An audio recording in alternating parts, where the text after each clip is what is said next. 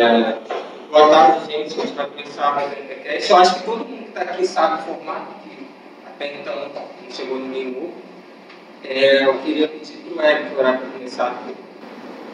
Deus, eu quero te agradecer por essa tarde. Muito obrigado por cada pessoa que está aqui. Eu te agradeço, por mais um encontro que a gente tem. É, e obrigado, Senhor, que a gente está aqui junto estudando sobre esse assunto né, que é tão importante. Então, oro para que o Senhor ilumine nosso entendimento, abra os nossos olhos, para que a gente possa é, entender é, sobre esse assunto a partir de uma perspectiva cristã e usa como nem, de acordo com a sua vontade, é, que a gente possa aprender, crescer junto aqui. Em nome de Jesus. Amém.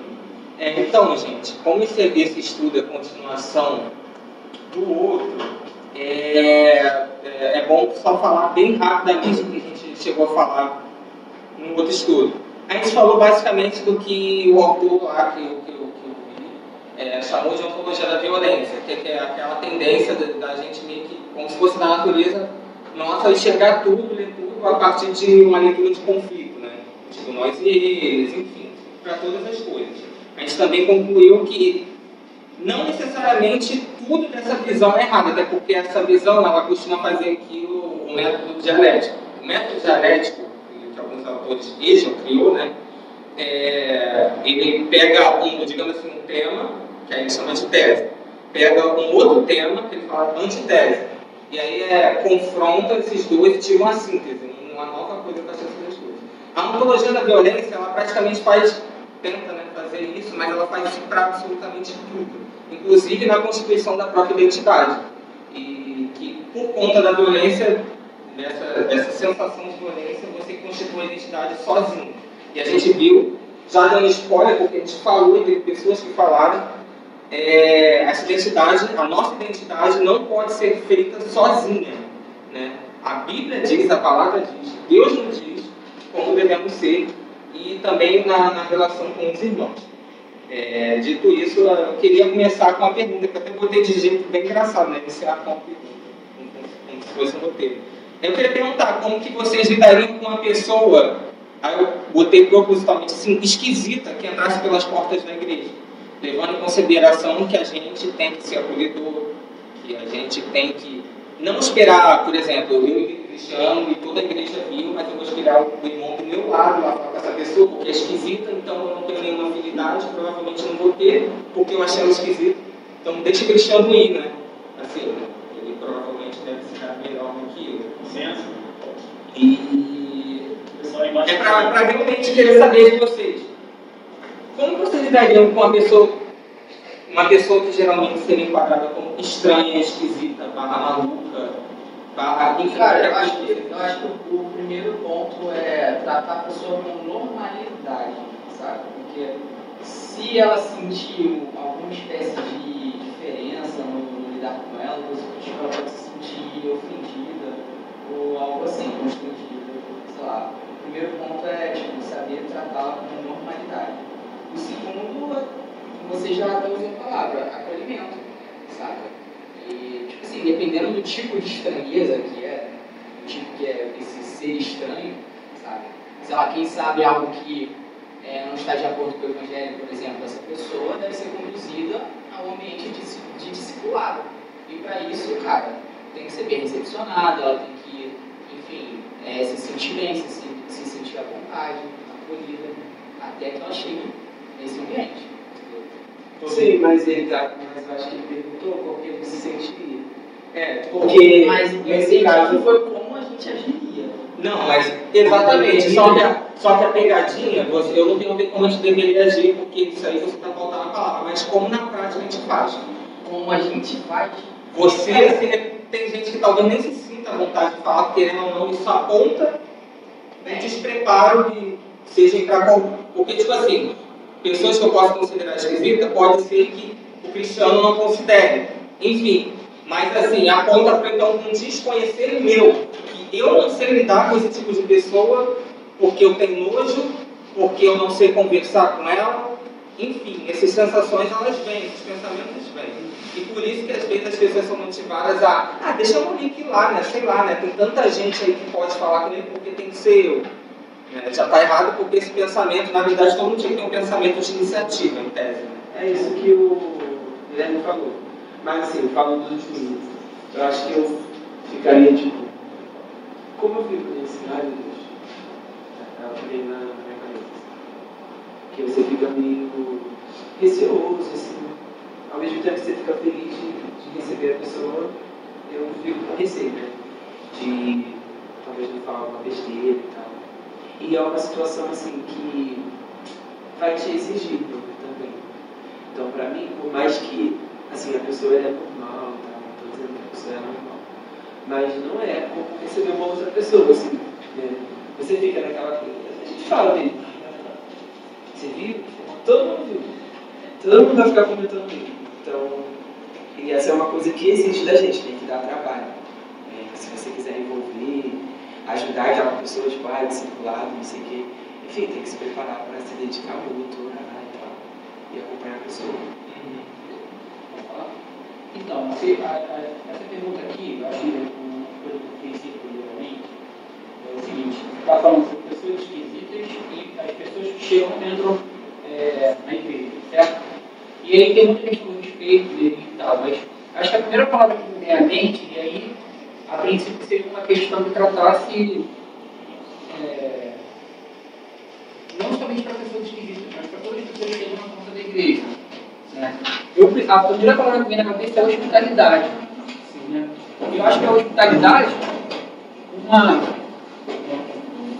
uma questão em relação à hospitalidade, está aquilo, né? Quando você está em casa, como você lida com a visita? Né? E aí eu acho que às vezes a gente não tem a hospitalidade de receber uma pessoa na igreja, como a gente tem na nossa casa, porque a gente tem dificuldade de enxergar a igreja como a nossa casa também. Né? Isso, isso são as coisas que eu penso que são corretas. Agora, como eu lido, cara, tem vezes que eu recebo bem as pessoas, tem vezes que eu dando peça, correndo, nem saber, eu não gosto de falar, infelizmente é isso. Mas eu acho que, pelo menos para mim, pensando assim, ó, tem que imaginar que a igreja é, é a casa do Senhor, eu estou na casa do Senhor e faço parte dessa casa, desse corpo também, eu tenho que ter hospitalidade. É, a pessoa que está vindo, eu tenho que saber receber a pessoa. Né?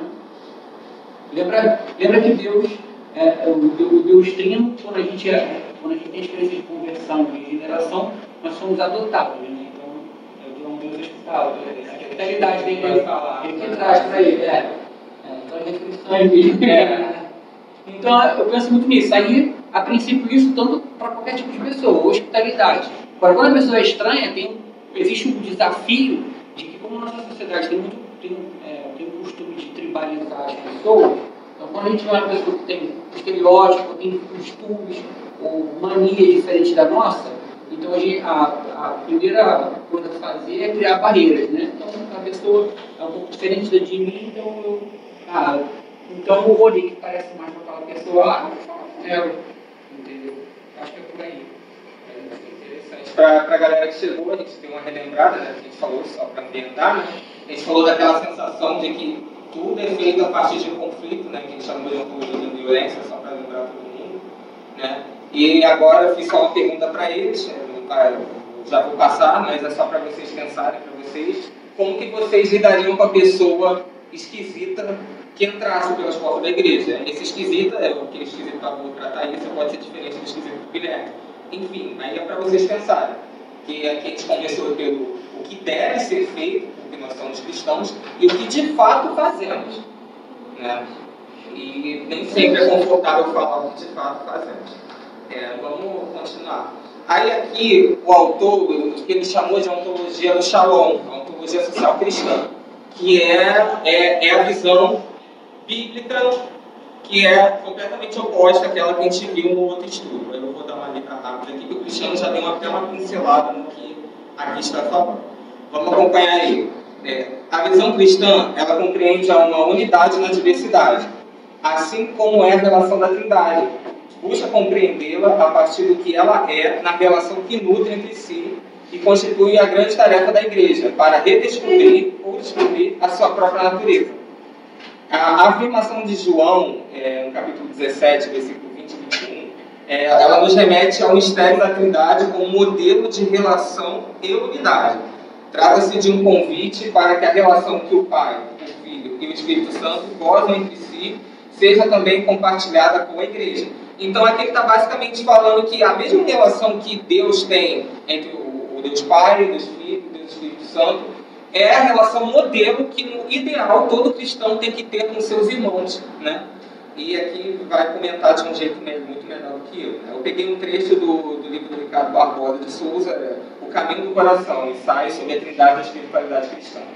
Aí ele falou assim, quando Jesus afirma é, eu e o Pai somos um, está demonstrando a indivisibilidade da trindade e a impossibilidade do individualismo autônomo, que é aquela ontologia da violência que a gente viu. A identidade é eu e eu mesmo, né?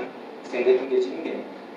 Por, por um lado, ele afirma essa identidade como pessoa, mas também define que essa identidade não existe sem o Pai e o Espírito.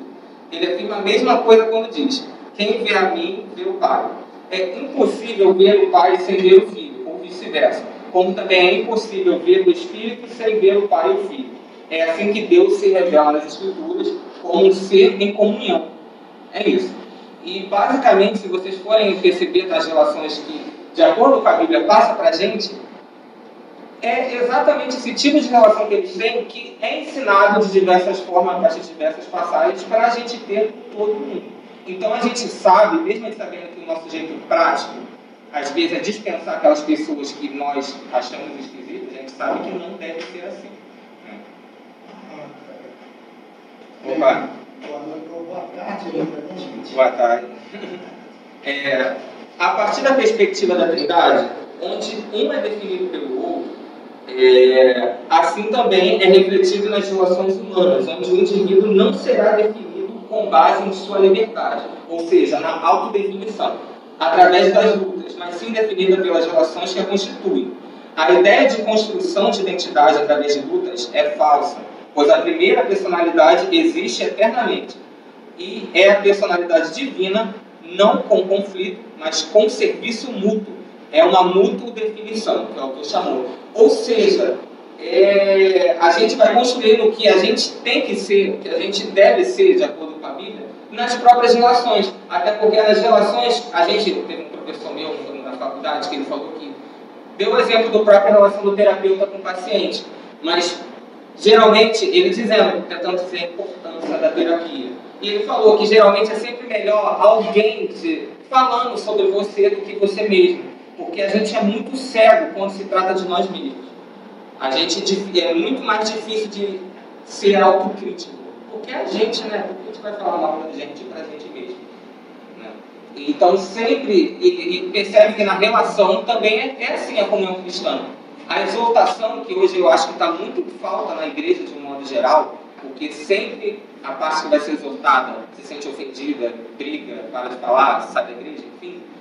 É, isso é uma parte que falta muito justamente para o nosso amadurecimento enquanto cristão, se vocês pararem para pensar. Não sei se vocês concordam com isso.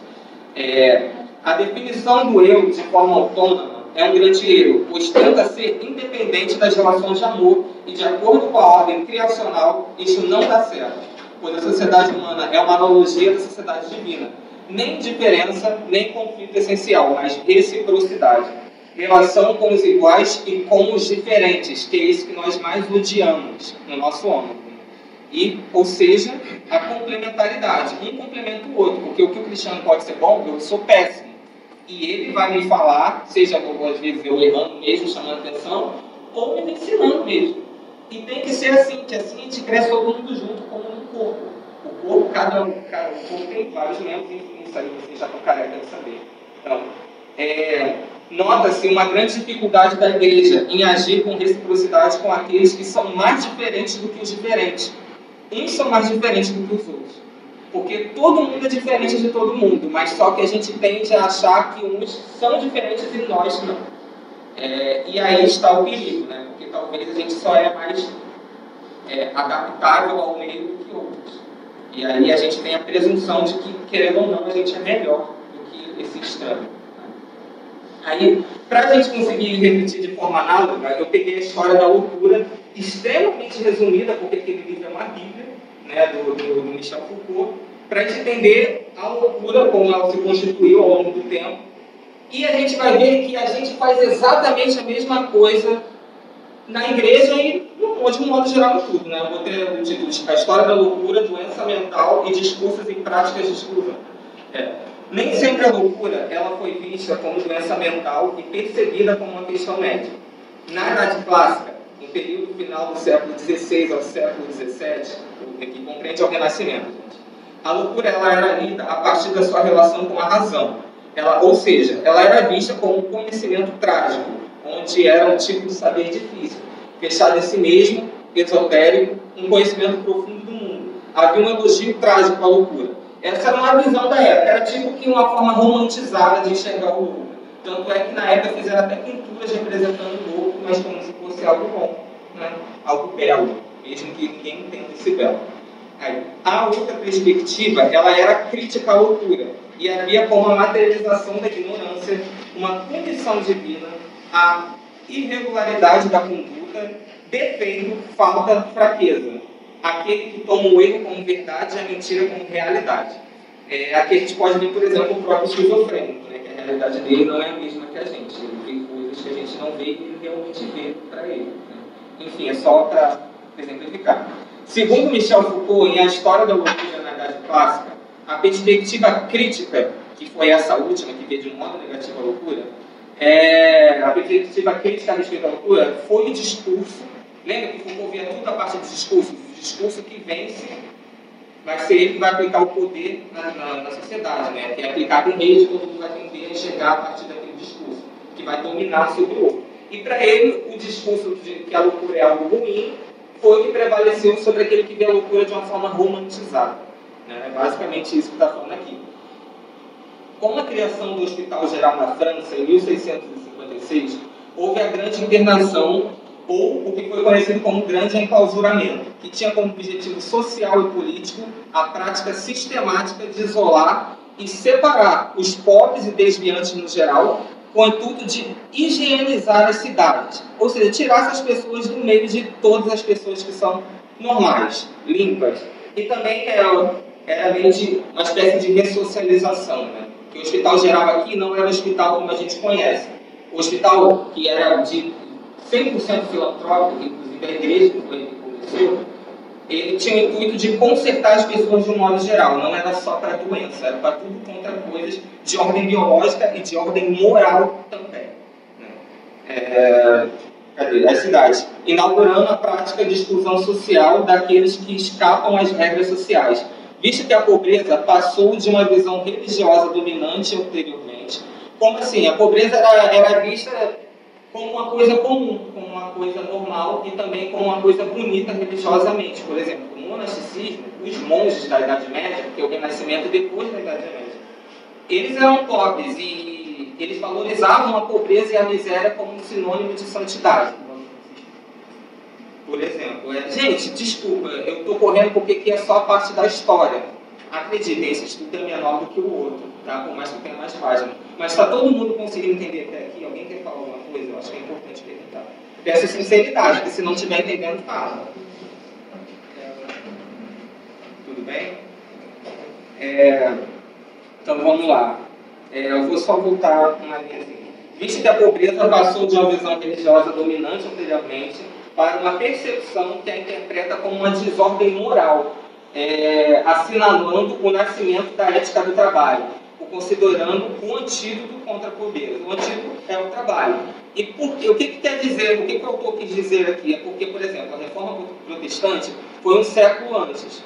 E a ética do trabalho criada, querendo ou não, por Calvino, João Calvino, que, por exemplo, mas ele tinha um valor intencional bom, por exemplo, do, do meditante, que é a dignidade do trabalho, da riqueza, que é assim. E por isso que também depois Marx Weber escreveu a Ética Protestante o Espírito do Capitalismo, né? dizendo que essa ética que, querendo ou não, foi posicionada por Calvino, enriqueceu e nasceu o capitalismo, o, o filhote de capitalismo que a gente tem hoje, né? digamos assim.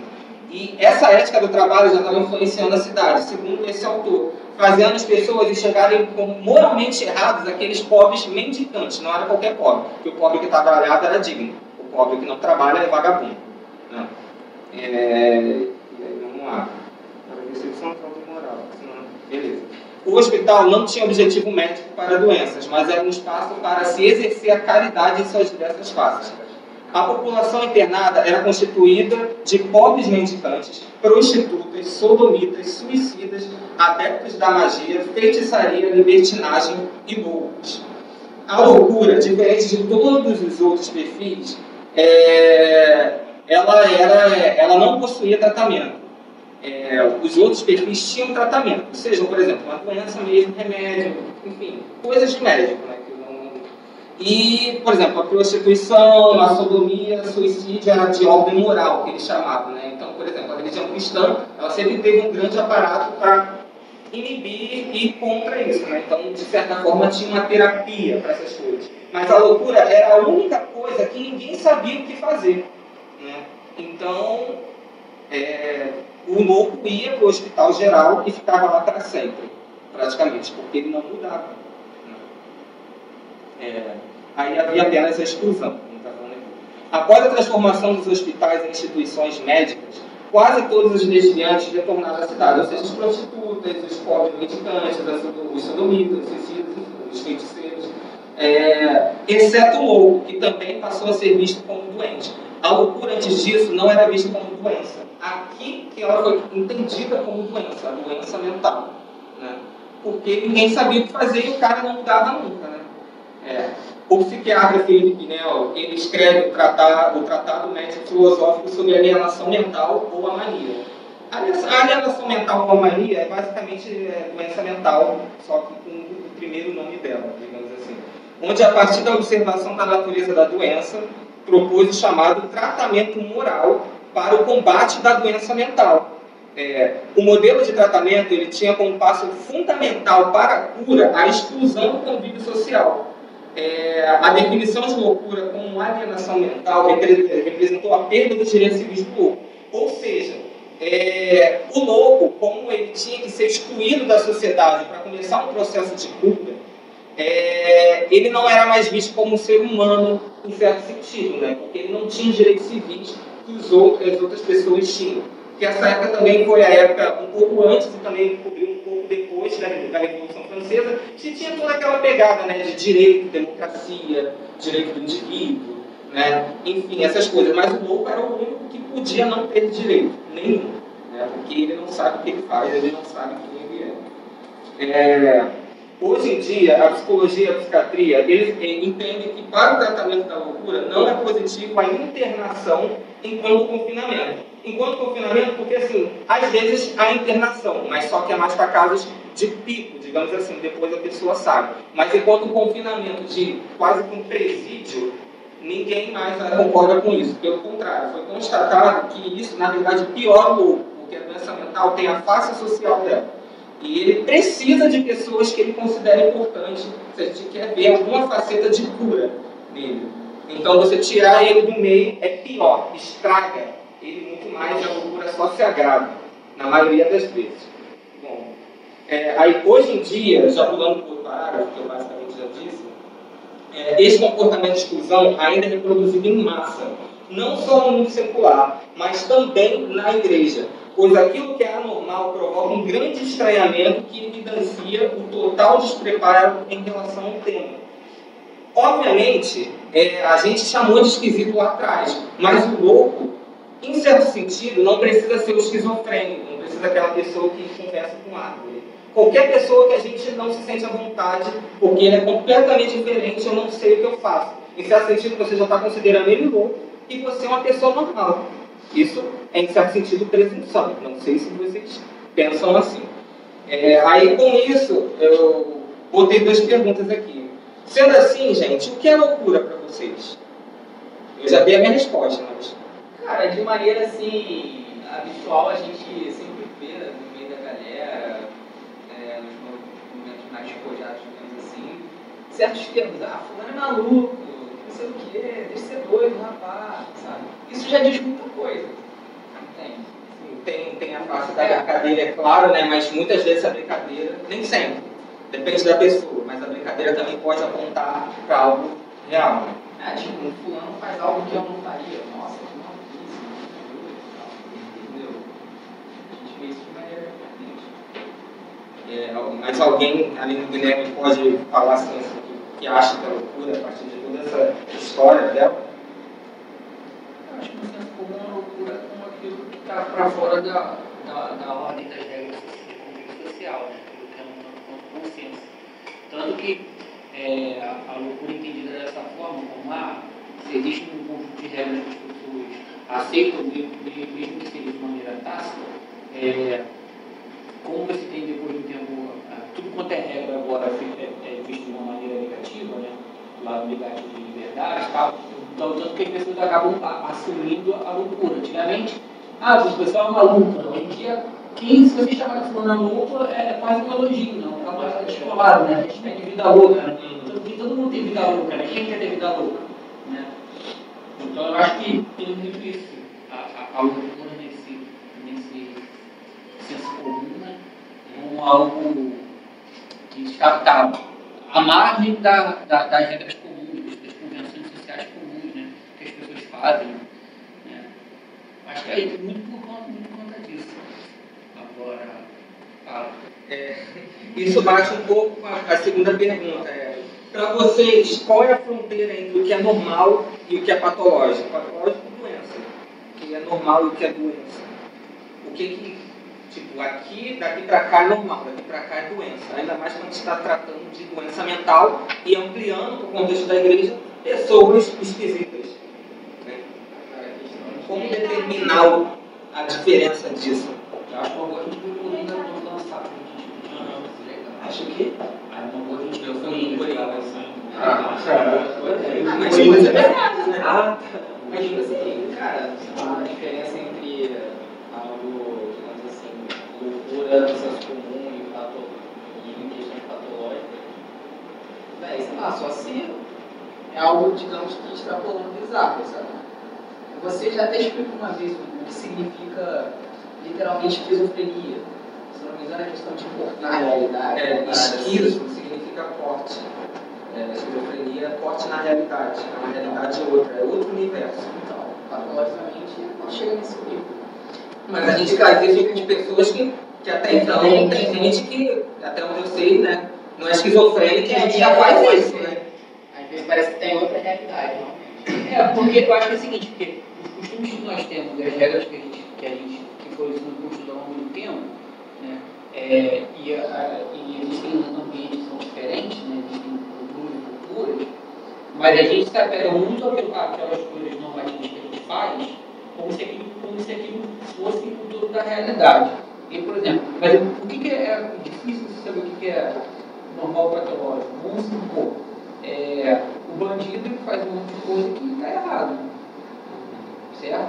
Mas e aí, como é que a gente, a gente pode dizer que ele é louco, que ele é patológico? Claro, que é muito difícil. Né? Porque É, mas- viajando. Mas, é, Mas, pô, eu não sei responder. Não, mas, por exemplo, eu- coisa- acho esquizofrênico, ele, como você disse, ele vê coisas, ele fala sozinho, sabe? Parece às vezes que ele está andando em realmente um universo paralelo. Ah, não, mas assim, pra gente, o esquizofrênico, obviamente é louco. Não, não é que com tá essa falando da que eu tô trazendo, né, que então, então não existe loucura, não é isso, gente. Mas, por exemplo, até pro tratamento do esquizofrênico, dentro da loucura dele, você tem que tratar com normalidade, senão ele piora, ele vai pro outro lado. Então, se ele chegar pra você e falar que conversou com uma árvore, você, você não vai falar, você é louco, você vai perguntar o que, que ela falou.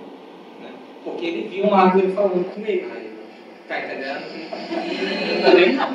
Tá entendendo? É complicado mesmo, não é fácil. né? Ainda mais a gente meio cristão, né? Que está que tá muito acostumado a associar a loucura com um problema intrinsecamente espiritual, né? Você viu o quê? Satã. Satã que tu viu. A pessoa começou com a árvore, foi Satã que estava ali se beijado com a pessoa. Aí quando você vai perguntar para a pessoa o que vai ficar É, pra ela. o senso comum geralmente vai enquadrar esse cara realmente que está vendo o diabo, né? Geralmente é assim. Senso comum cristão. Mas eu acho que no, no contexto até que Guilherme respondeu, eu diria que é uma coisa que. Porque você, você falou uma questão de ultrapassar um certo limite, né? Eu acho que a gente sente mais isso quando influencia no convívio social, na maneira que você se relaciona. Mas, eu acho que quando o jeito da pessoa, né, é, meio que influencia na maneira que você se relaciona com ela, assim, seja de uma uma, uma questão simples, assim, uma, uma conversa.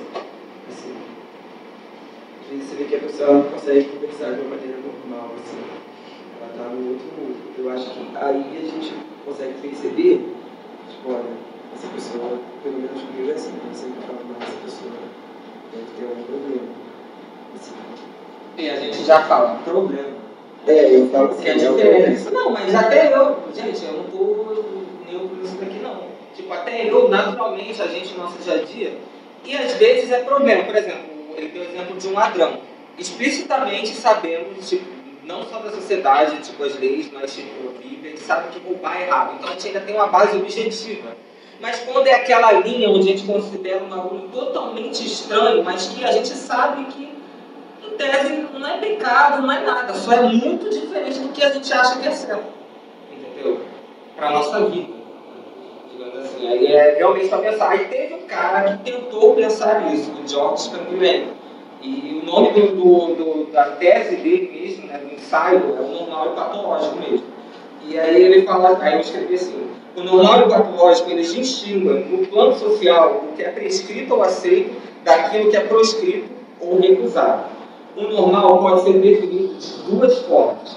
Aquilo que é mais prevalente, o que estatisticamente se apresenta como mais constante dentro de uma população.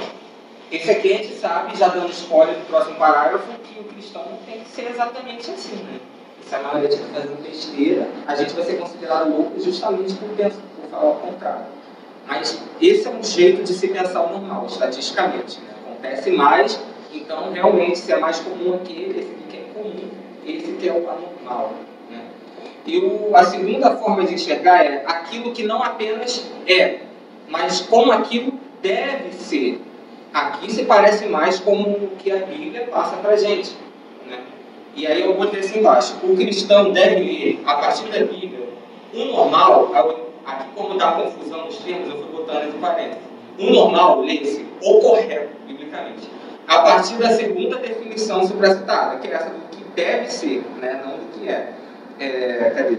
Pois assim, por todos sermos pecadores, aí essa passagem de Romanos 3, 9 a 20, né, que aí Paulo vai falando de glória, de que todo mundo é completamente culpável, não tem ninguém que consegue. Enfim, isso aqui é bom para a gente pensar isso também, né? mas depois eu vou falar mais. Aí, naturalmente, consideraremos a todos anormais, né? Eles errados.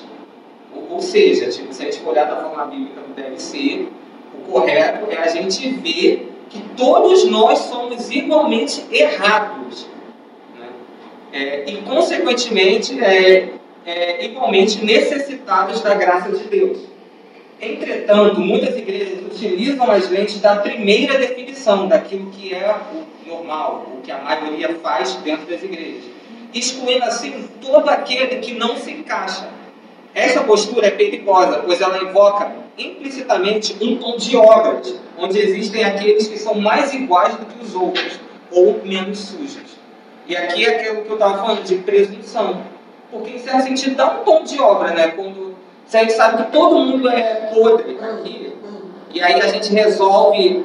E é engraçado, porque quando vem alguém que é igual, que dá um corte na realidade, não sei se você esquizofrenia, mas dá um corte na nossa realidade, ninguém precisa falar com ninguém, tipo, não vamos falar com ele. Todo mundo não fala, sem ninguém falar com o outro que não vai falar daquela pessoa. Né? E, em certo sentido, dá uma, uma ideia de que a gente merece a graça de Deus mais do que ele. Querendo ou não. Porque é a partir de um acolhimento que a gente fala do Evangelho. E daqui dentro, se for algo que possa ser problemático, não seja pecaminoso de início, mas possa ser problemático, aqui dentro da conversa a gente vai poder ter mais liberdade para conversar com a pessoa. Ou, se só for o jeito dela, mas que não vai ter problema com o pecado, por que não ela não pode ser do jeito que ela é? Porque a gente acha esquisito? Porque a gente acha engraçado? Porque a gente não gosta?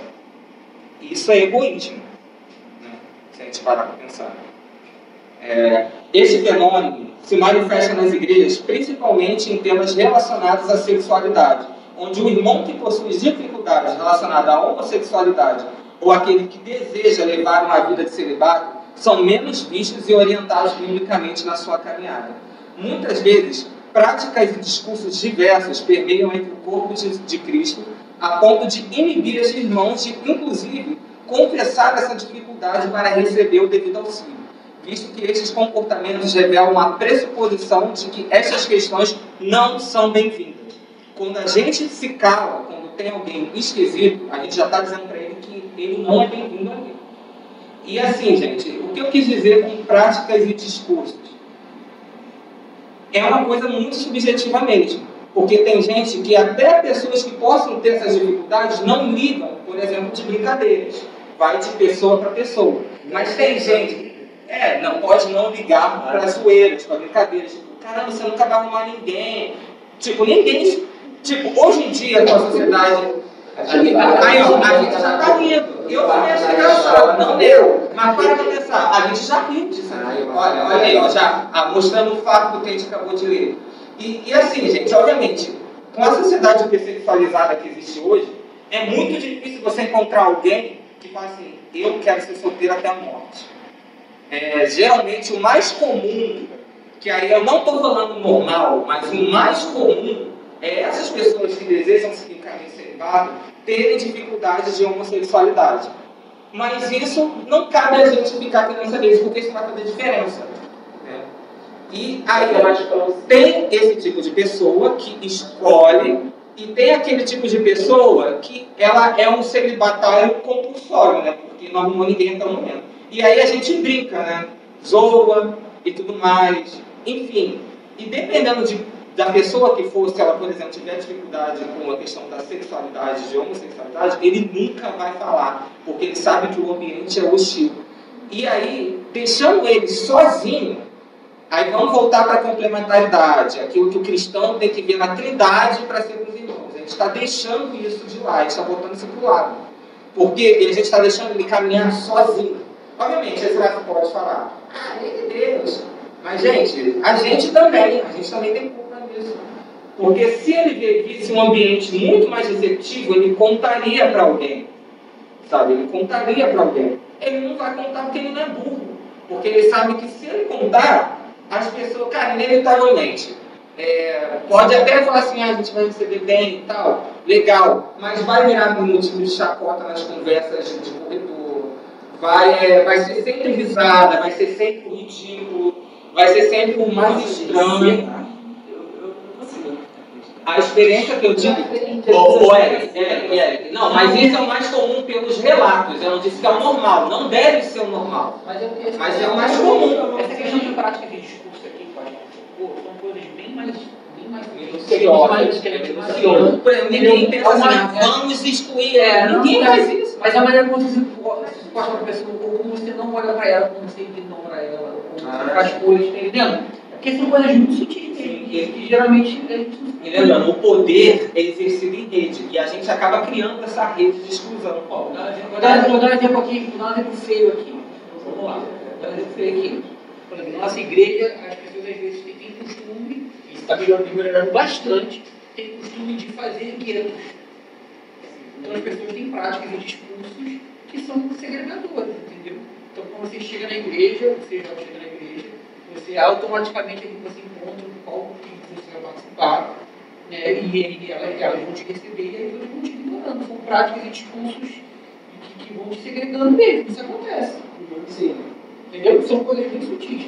Tem coisas que são sutis, tem coisas que são mais, é, mais, é, mais abertas e explícitas. Mas...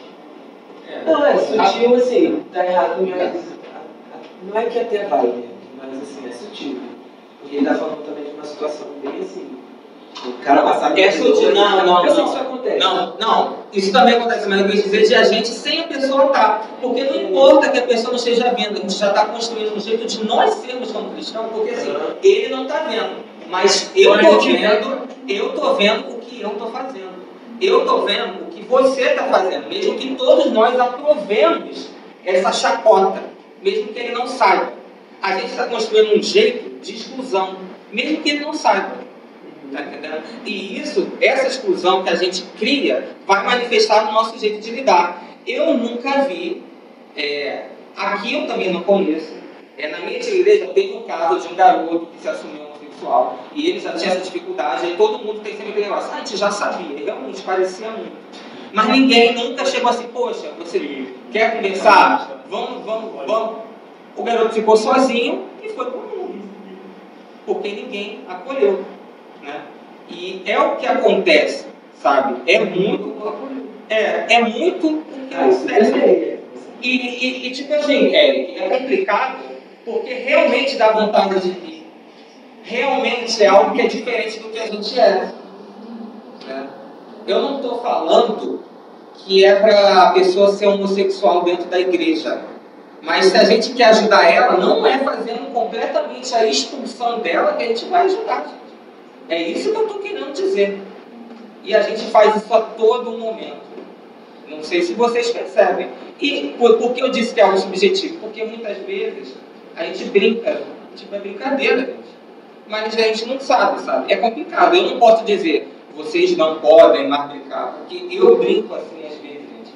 Mas vocês, eu acho que é importante, então, cada um ter aquela sensibilidade para analisar o meio, de pensar é, se a pessoa que está sendo brincada, ela aceita isso. Eu acho que é muito importante, porque se ela realmente está passando por um problema, ela jamais vai contar, sabe? É, é, é muito difícil essa situação, é, é muito difícil mesmo. É, alguém quer comentar alguma coisa, algum relato é, aqui, nessa parte?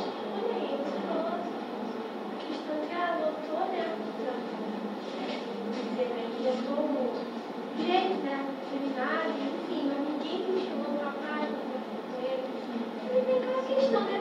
Acho que a música também meio. Não sei. Garoto. Não, me deve chegar assim. Então, você parece que ninguém não conversava. Não! Não! Aí, velho. Você parece um drogado. Opa, chegou o melhor que nós temos. É, é, assim, é por isso, é por isso você tem que analisar o contexto. Você está me pedindo uma folga. Já está errado. Porque assim, você conhece a pessoa, você que tem que saber como você tem que chegar. Não sou eu. Entendeu? Não, não fora. É só um jeito impactante de dizer. Mas eu acho que dá pra falar desse jeito. Não, depende. É, é, Pelo amor de Deus! Não, não! Eu terminar. Não chega, a fórmula não chega. Não, não, não. E não, gente, ele tá falando pra todo Não, mundo. que- eu acho que- a que pessoa que está tendo tentações homoafetivas, É, ela vai ter um comportamento, sim. se o homem vai ter um comportamento É, assim, porque- diferente da feminina, às vezes não. Masculinidade não é. Né? Tem, tem, a gente trabalha muito nisso. Não, sim, mas eu acho que nesse, nesse contexto assim, que que a menina está falando, é, assim, a gente ri e tal, mas eu acho que pode fazer sentido em algumas ocasiões. Não. Quando você Ou tem uma, quando você tem uma, não, uma intimidade muito grande com a pessoa, assim, muito grande, eu acho que dá pra fazer isso. Olha, uma Talvez coisa- mudar um pouco Ó, as palavras. Uma coisa mas da, eu acho que dá pra psicologia sobre falar. esta- estabelecimento. É, é. É. Estabelecimento de mim. Até chegar, Não, até, é. Até chegar o momento que você tem que chorar pra falar. mas assim, a gente, a gente não cria um ambiente que seja é, acolhedor para a pessoa se abrir para outra uma pessoa ou para ou que vamos supor, digamos que você está passando por esse, esse problema que você falaria, né? Aí beleza, você vai lá e escolhe seu melhor, você escolhe seu melhor amiguinho da igreja. Aí beleza, você tem, você tem abertura para falar com ele. Mas o problema, ele é tão. ele- a, a, a igreja como um todo é tão hostil aquilo que ele não vai te ajudar muito. Assim, assim, vai ser melhor você falar com alguém, mas ele também não pode ajudar, como comunidade também não vai dar, porque a comunidade é muito hostil aquilo. Tá entendendo? É por isso que geralmente esse tipo de pessoa vai buscar ajuda lá fora, É, vai lá fora. que não é cristão. E até que vai falar, seja feliz, É. abrace o amor, Sai você tem que ser o que você É, é. ela pode compartilhar com Porque essa pessoa. Sim, mas só que assim. É, é, é muito complicado, porque assim, talvez, digamos assim, todo mundo aqui, todo mundo aqui é hostil, mas o Eric não é. O Eric conseguiria conversar. Mas tem todo um meio, Eric, sabe? E assim, A gente tem dificuldade porque a gente não está passando por isso. é, você pode ser uma pessoa receptiva, mas o meio, ele vai, tipo, aqui eu não vou vingar, cara, aqui eu vou virar motivo de chacota. Uma, uma coisa muito mais perigosa que eu, eu já li num relato, numa discussão do grupo de teologia que eu faço parte. Tem um garoto, um amigo meu que se formou em teologia agora, lá em Goiânia, muito inteligente, muito inteligente. Ele tem problema com homossexualidade. E ele ficou dois anos para falar isso no nosso grupo, do WhatsApp. E ele sempre teve, por isso ele teve depressão, ele já teve ataque de pânico, e ele nasceu na igreja. Por medos, que são injustificáveis para a gente, não tem motivo, mas para ele tinha total sentido, né? Porque senão ele não teria esses problemas. E, e assim, o pastor dele, que ele considerava como pai, é, falava né, que estava com ele para tudo e tudo mais. É, ele mesmo, depois que ele falou para a gente, se assumiu para a gente, porque eu não gosto nem de usar essa palavra, porque é- mas como é um pecado, eu gosto, de, eu gosto de falar que é ele estar passando por isso, porque ele não é isso, a natureza é pecaminosa, então, por mais que seja um pecado diferente, porque é atrelado à personalidade, né? então influi no seu jeito de se mexer, tom da sua voz mais fino, né? quando é um caso de homem, quando é um caso de mulher, a voz mais grossa, enfim. E aí ele falou, então contou o pastor, o pastor falou assim, ah, tá bom, eu te aceito. Mas nas práticas do pastor, ele viu que deu totalmente o contrário. E ele teve uma crise de depressão, ele tentou rapidinho, ele tentou se matar, ele estava tomando remédio psiquiátrico para controlar a crise de ansiedade, porque ele estava pegando ansiedade muito forte quando chegou, uma, ele estava fazendo acompanhando um psicólogo. E ele sabe muito de teologia, então ele não ia ser contaminado pelo psicólogo, de, de se entregar para isso. Mas aí ele estava começando a ter crise. Chegou aquele momento que ele, a psicóloga e ele chegaram assim, não, agora é momento de falar com ele. Porque isso não te faz bem esconder. Talvez tenha pessoas que consigam morrer escondendo isso e se sintam muito bem.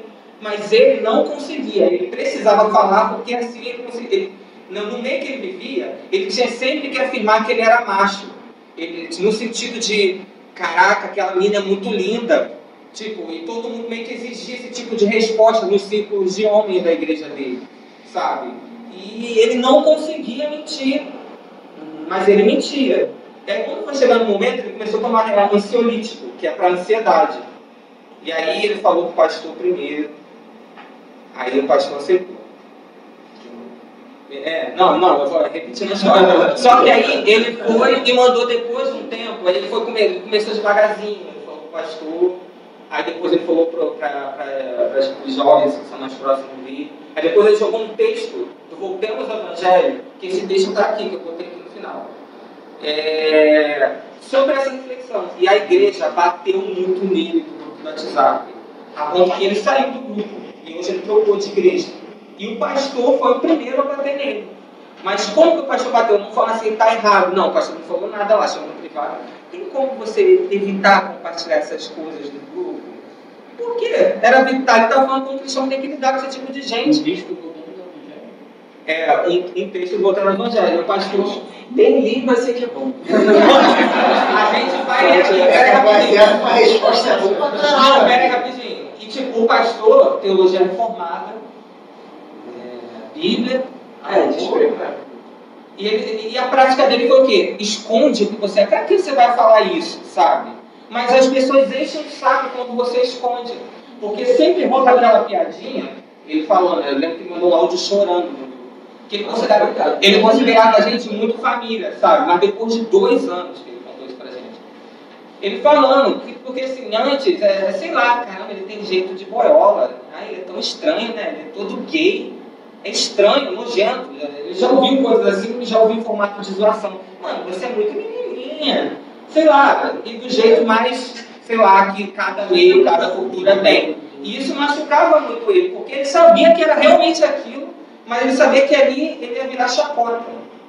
E foi o que aconteceu. Ele trocou de igreja, uma igreja que ele nasceu lá, que teve que ir embora. Posso né? falar uma coisa? sou muito curioso. Bota no Facebook do. Tem quem é de Goiânia que deixa com a gente.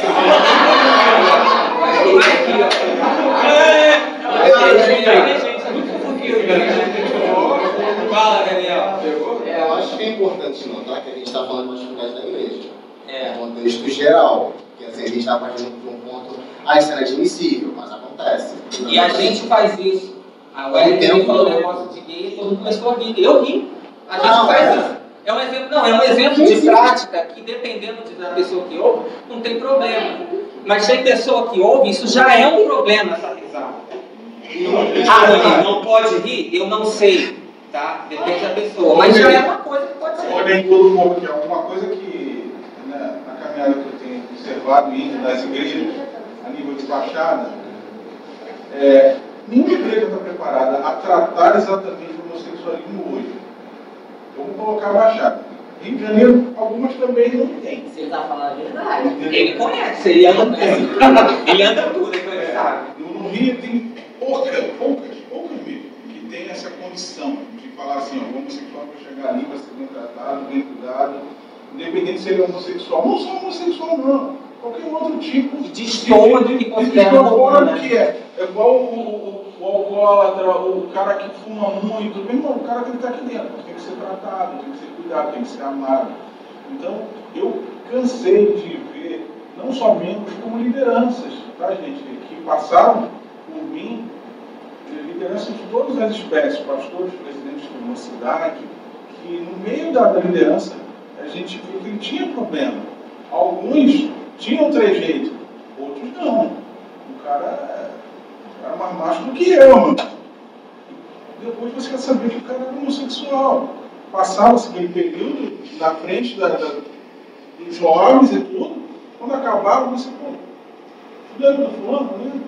Pô, o cara casou com o outro. Pô, mas peraí, fulano meu líder de, de juventude Exato. durante tantos anos. Aí risada, nada contra. É, mas já é um exemplo. É, assim, você não Durante esse estudo eu vou apontar qualquer coisinha assim, Isso, só pra te é, quando ver você gente. Não, mas é trocar. O cara não tem como. Infelizmente hoje nós, eu acho que até aqui mesmo, você pode ver aí, ó, coloca o homossexual do seu lado para você cuidar dele, e pela glória do Senhor, você, com a sua vida, com as suas palavras, vai conseguir fazer que ele deixe o homossexualismo. Aqui eu acho que ninguém tem condição para isso. Infelizmente. Então a gente precisa sim continuar essa, essa discussão e começar a avaliar, gente, o que, que eu posso fazer para mudar primeiro em mim, para poder também cuidar desse irmão que aqui dentro da igreja tem pessoas assim. E a gente também não está observando, muitas das vezes, quando observa ali. Já é porque existe, existe o Daniel queria falar. Por exemplo. Desculpa. Não, porque assim, é, foi, muito, bom você falar essa parada, porque é uma coisa que eu estou falando com os amigos há, um tempo já. É uma parada que particularmente tem me incomodado. Ah, é um erro dos nossos pais da igreja, né, os nossos pais da fé, que eles antecederam a nós, que, que eu acho que há essa dificuldade de compreensão, tipo assim, cara, eu errei. Tipo, olhar pra frente e dizer, eu errei com a minha geração. Entende? Não ter passado essa percepção. Que, que é a seguinte, a gente tem uma mania de tipo assim, cara, eu menti pra você. Ah, ah, mentira.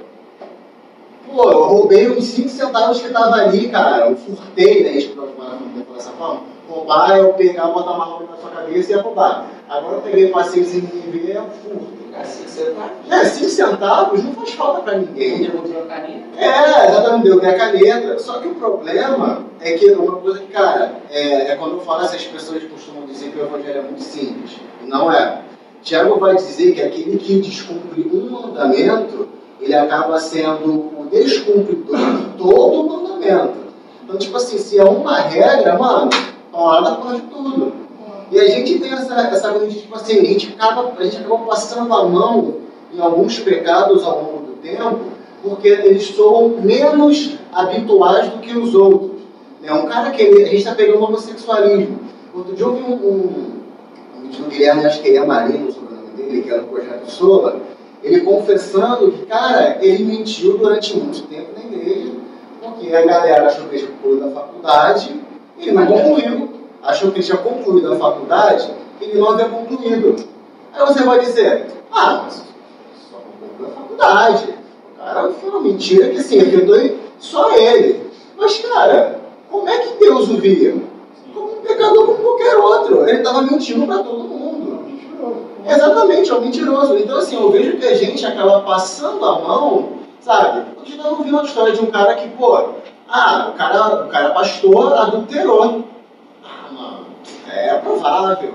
Ah, mas, pô, foi um homem. Que isso, irmão? Mas caramba! Quando eu quero com a mulher, É, tipo assim, é, é, não, não é, é certo. É com outro, ah, não. Pegou o outro nome.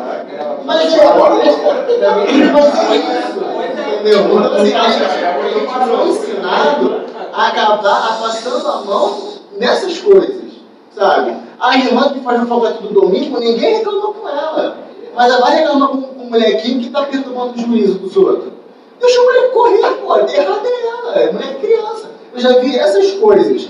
A gente acaba tipo assim, ah, uma criança não pode gritar na igreja, não pode brincar, mas a mulher fala mal do pastor, da, do presbitério, da membresia, que ninguém reclama com ela. Então, assim, são essas coisas que nos foram passadas como método, ou melhor, como comportamento, às vezes até mesmo indiretamente. E a gente não dá para se perguntar, cara, isso está certo? Sabe, será que é dessa forma que a gente tem que agir? Porque a partir do pressuposto que, de fato, todos somos pecadores, indiferente de pecado, ninguém é diferente de mim, independentemente do pecado que você está fazendo. Qual o pecado, um pecado socialmente aceito? Dificilmente ele vai falar sobre ele. Bula. Que na verdade é louvado até no microfone. Exatamente, crente não entende, crente não entende. Ah, mas não entende. Então, posso, posso falar? Ainda tem vai falar. Então, vocês falaram muito da questão de você rechaçar e tal, de a gente agir quase que inconscientemente mal em relação a isso. Eu, eu acho que existem dois extremos, a gente tem que analisar os dois. O primeiro extremo a gente já falou aqui, que é tipo o que o Rony falou. Ah, a pessoa está tá sendo acusada na igreja, ela vai procurar ajuda lá fora. Mas tem outro extremo que às vezes não. Às vezes, é, é, eu acredito que essa, esse primeiro extremo é uma atitude meio behaviorista. É tipo assim, castigar para você corrigir a pessoa. Entendeu? E acho que é, é para além da, do cristianismo isso. Essa atitude. Behaviorismo é comportamentalismo. Comportamento. Isso. E daí, o outro extremo seria que muitas vezes a pessoa não precisa ir lá fora para buscar ajuda. Talvez ela vá buscar em outra igreja. Porque existe o extremo daquela igreja que castiga a pessoa, tipo assim, não sabe tratar bem. Tipo assim, de você achar que, que vai mudar a pessoa colocando ela de lado. E o outro extremo de você abraçar a pessoa achando que ela vai mudar de comportamento. E, e passa os anos, ela não muda e provavelmente verdade, não a se igreja- converte. Porque a igreja que aceita esse tipo de pessoa é a igreja contemporânea, ou seja, a igreja de teologia liberal.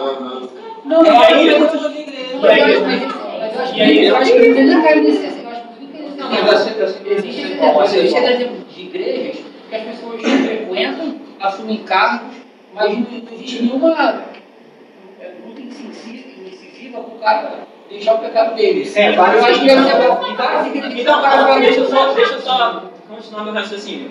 Que, que agora que tipo, a aí. galera já está entendendo. É, tem- além dessa questão, tem a questão de, tipo, existe uma linha muito tênue entre a pessoa que é de fora e é, e é homossexual, de fato, e a, a pessoa de dentro, que é de fato cristã e luta contra o homossexualismo. O tratamento deve ser diferente, entendeu? A gente vai olhar diferente para essas duas coisas. Mas, e, e o que que acontece? É, eu acho que a gente tem que pensar numa forma de responder isso que não cai num extremo nem outro. Porque a, o, uma coisa eu me assumir homossexual como cristão e viver a prática do homossexualismo. Outra coisa é eu lutar contra o homossexualismo, que é, um, é, um- é uma tentação que a pessoa pode ter contra qualquer outro pecado. Entendeu? E, e cada, todo cristão deve lutar. Não, mas- Fala aí, fala aí. não, mas fala, fala, aí. Então, é aquilo que o Cleiton falou, né? Que poucas igrejas, né? É, é, são assim do Rio, que conhece que são assim, né? É, serve para homossexuais, né? Eu vejo assim, os homossexuais, é, até mesmo é, a igreja é algo assim, é até é limitado, restrito para eles. Por exemplo, é, sei lá, ele pode ter uma visão teológica reformada, mas as, as igrejas reformadas que ele conhece não aceitam. Então, ele, sei lá, ele ia obrigar pra, a ficar numa, numa igreja que tem uma visão teológica Liberal. porque. Biblegueiros, né? É, mas Não, não. não é isso, não, não necessariamente que uma igreja liberal, mas que talvez acolher, coisa que. Ah, tá. Tipo assim, vai acolher, mas também não vai trabalhar para auxiliar. pra Sim, mudar, ou, tá. ou aquela poder ser, ser. Não sei, né? Por exemplo, eu conheço dois homossexuais que eles estão na Universal. que a Universal ela não. É, ela não. Simplesmente não existe, não é moral. Por exemplo, tem uma. Eu conheço. ah,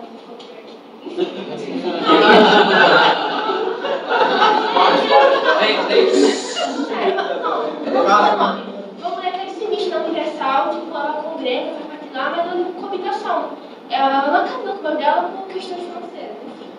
Então, assim, ela, tá na Universal, não porque ela concorda com a Universal, porque ela é um local que ela pode servir e ela não vai perder com o dela?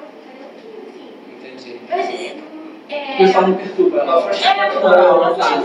é, tem um essa é um sinistro, um dia pra igreja, e aí como a, vida dela tá Mas isso acontece muito. A minha irmã, ela acredita que ela é salva porque ela dá o dízimo, pô. É. E ninguém se mete na vida dela. Por quê? Porque ela dá o dízimo. Cara, isso é mais comum que não. A minha irmã também é autista. Ah, Wesley ela. Então, tipo assim, Não, o Cristiano tinha falado so- sobre a questão da, do apoio, assim, numa situação dessa, da comunidade. Aí o, o Ronier dá exemplo desse amigo dele. Eu acho que, assim, é muito ideal que às vezes você tenha uma pessoa na igreja para você compartilhar dessas coisas. Porque, né, o pastor, ele até foi um pouco infeliz falando com esse menino, assim, para ele evitar. Mas eu acho que tem que ter um pouco de sabedoria também. É, porque, Pra, na hora, no momento porque assim, eu, não, eu não posso dizer como. Gente, gente, só uma dica, por exemplo. Se vocês realmente querem amar os homossexuais como pessoas de necessidade de Cristo, vamos parar de falar homossexualismo. Isso é terminologia de doença. Homossexualidade. E assim, isso aí agora é opinião pessoal. Tipo assim, sei lá, é, a gente está aqui falando homossexual. Gente, ele é um irmão, quando é um caso cristão, ele é uma pessoa, e isso é só uma coisa. Já pensou se eu falasse, sei lá, o, perdão, Guilherme, o Guilherme teve problema com fornicação. O fornicador, é, ele tem problema, é um mentiroso, o prostituto, não, não, gente, é um, a gente já eleva como algo pior só de chamar ele assim. Para de pensar. Né? Eu acho que é importante a gente pensar nisso. O irmão Cristo. E eu acho assim que, por mais que, que a igreja seja excelente assim, nesse quesito, eu acho que seria muito difícil, talvez, ele ter um apoio assim, da comunidade inteira. né? Eu acho que às vezes é mais fácil ele começar com uma pessoa. Mas é por isso que eu tratamento. É, É, se você é. se olha como um pecador, É, você vai olhar como um pecador também. é, O problema é que, tipo assim, você coloca o- a homossexualidade num nível acima. aham. Aí você coloca o cara que é adúltero num nível um pouco abaixo. Sim. Eu vejo o problema da igreja é olhar a questão da homossexualidade como, tipo assim, mano, um pecado sem perdão, achar o Espírito Santo. E assim, é uma questão de hipocrisia, quando as pessoas elas não querem ajudar, por exemplo. A gente que gente até, a a gente até ajuda muito as outras igrejas, a gente fala assim, ah, mas lá eles aceitam muito a pessoa, não falam nada, o cara tá lá e tal. Só que, assim, é, vamos pensar, é, o pecado que as pessoas escondem muito é a questão da pornografia. Assim, e assim, às vezes ah, você tá lá na igreja e ninguém tá falando disso, e você tá lá fazendo as coisas, entendeu? Aí, mas assim, o homossexual tem que bater logo de frente. Ah, ele foi lá para aquela igreja porque aceitam ele. Mas eu acho que tem que ter calma. Né? Se fosse um- um- uma pessoa normal, mas que esconder pornografia, ele tá lá cantando, pregando, fazendo o que for. Porque é um pecado não visível, todo mundo, vou dizer todo mundo faz, né? mas é muito comum entre as pessoas e você consegue esconder. Então eu acho que é, um problema muito grande assim, dessa questão do despreparo, eu acho que é a própria hipocrisia nossa, assim, de né? Eu acho que é muita hipocrisia, assim, porque a gente tem problemas também, né? muitos problemas, e, e como é que você vai julgar assim, um outro irmão que tem essas, essas questões? Então, Eu a acho, que não tá seja só, eu acho que não seja só hipocrisia, não. Eu acredito que o tempo que a gente vive é um tempo muito mais delicado e que, que talvez se fosse numa época diferente seria mais fácil tratar disso. Vou dar um exemplo.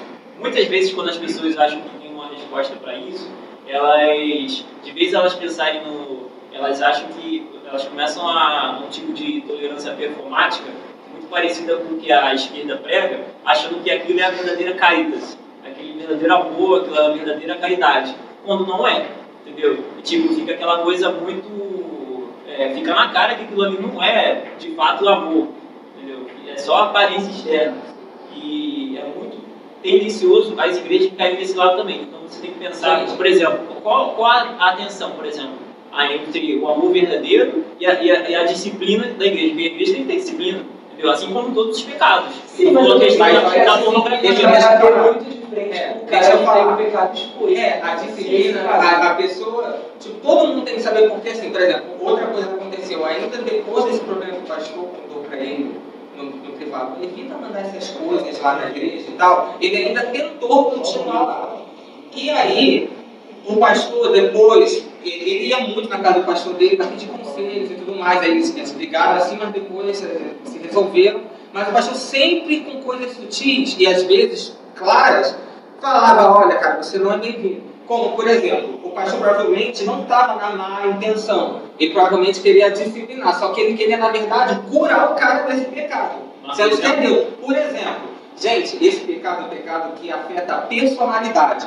Muda o jeito do, da movimentação do corpo, a voz e o desejo sexual. Não é do dia, da noite para o dia que o pastor chegar para ele e falar assim, pô, tem como você, sei lá, mexer menos a mão, sentar de outro jeito, falar com uma voz mais grossa. Deixa eu falar pra ele. Não falava, mas depois que ele assumiu, porque o pastor já viu isso há muito tempo. Eu mexi mais a mão aqui no braço. Não, Ele seguiu o Zé Chinês. É. Não Não, tem gente, gente, a personalidade, em, em muitos casos, vocês também já devem ter visto, sei lá, pela internet, casos de pessoas que são genuinamente cristãs, que estão na igreja, sei lá, que conseguiu se adaptar, que são cristãs e tal, falar, ah, eu, eu, tá, eu tenho pro- com esse pecado, eu tenho esse problema, mas a igreja, enfim, acolhe. Você sempre responde, principalmente com um cara, eu, eu gosto muito de usar o exemplo de um homem, porque é aquele que dá mais nojo na gente. A mulher é muito mais, a lésbica é muito mais aceita do que o homem afeminado, se vocês observarem. O homem dá nojo, geralmente, até quando a gente não quer sentir isso, a gente sente muitas vezes. E aí é o cara falando, a voz dele é mais fina. Aí às vezes ele falando, faz assim, sei lá, sabe? Ainda sempre deixa um resquício. Por quê? Porque afeta a personalidade. Talvez o cara vai morrer com essas coisas. É, sabe? Eu acho que para além de a gente ficar falando com o irmão, sei lá, digamos que a gente tem um ambiente legal e alguém assume e o cara tem um jeito ultra afeminado. A gente vai falar assim, pô, evita ficar. Não é que, sabe, eu, eu nem eu sei te responder direito, mas a gente precisa discutir isso para começar a pensar nessas coisas. Porque, tipo assim, pô, evita andar rebolando, sei lá, evita falar fino, engrossa a voz.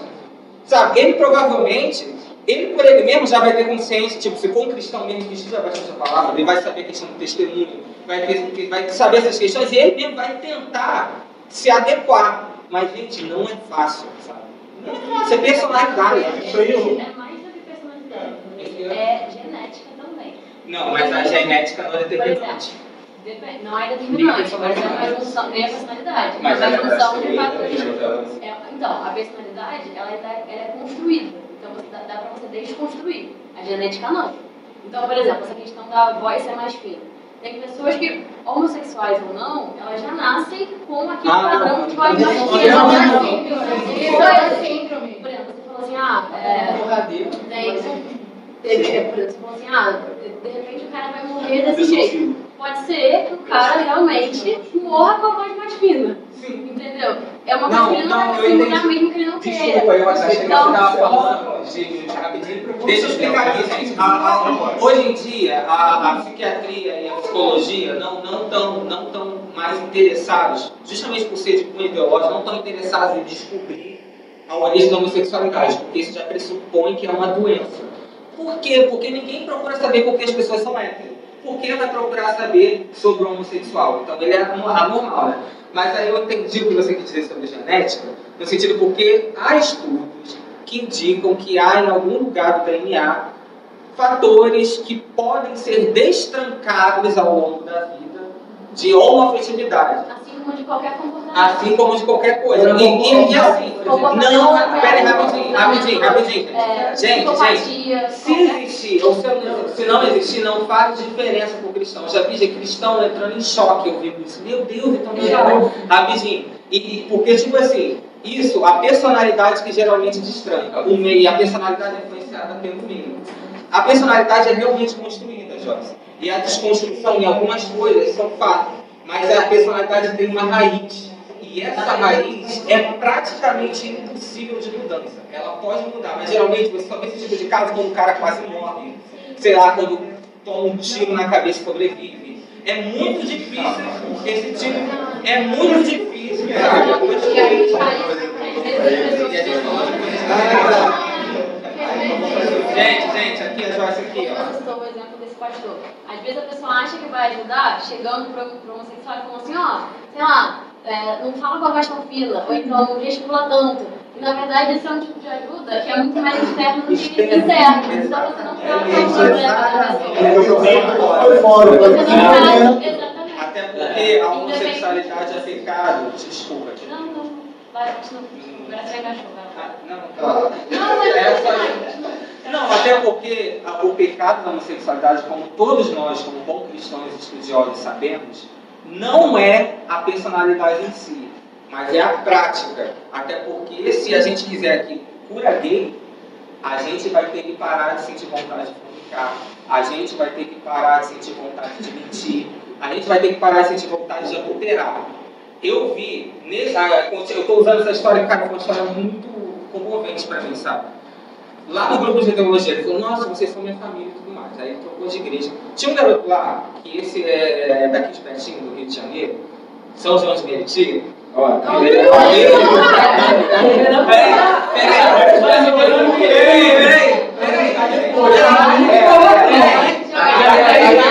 peraí, peraí, gente, Gente, calma. Eu não vou confessar meus pecados pra você. Vou falar cidade que tem a maior densidade demográfica brasileira. É impossível vocês acharem esse garoto, tá?